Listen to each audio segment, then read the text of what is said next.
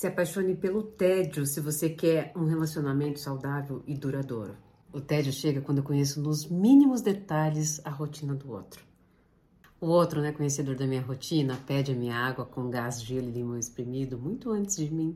O tédio chega quando a gente sabe o cantinho do outro, né, onde ele gosta de sentar na casa. Quando chega aquele dia, né, que um passa e compra o vinho e o outro arruma a mesa. O tédio chega quando os lençóis suados na cama ainda existem, mas o que mais acontece agora é a manta, né, que aconchega o pote de pipoca.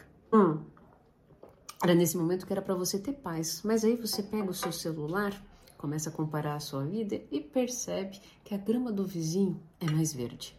E antes, né, o que era paz vira rotina. O tédio te entregou a paz, né?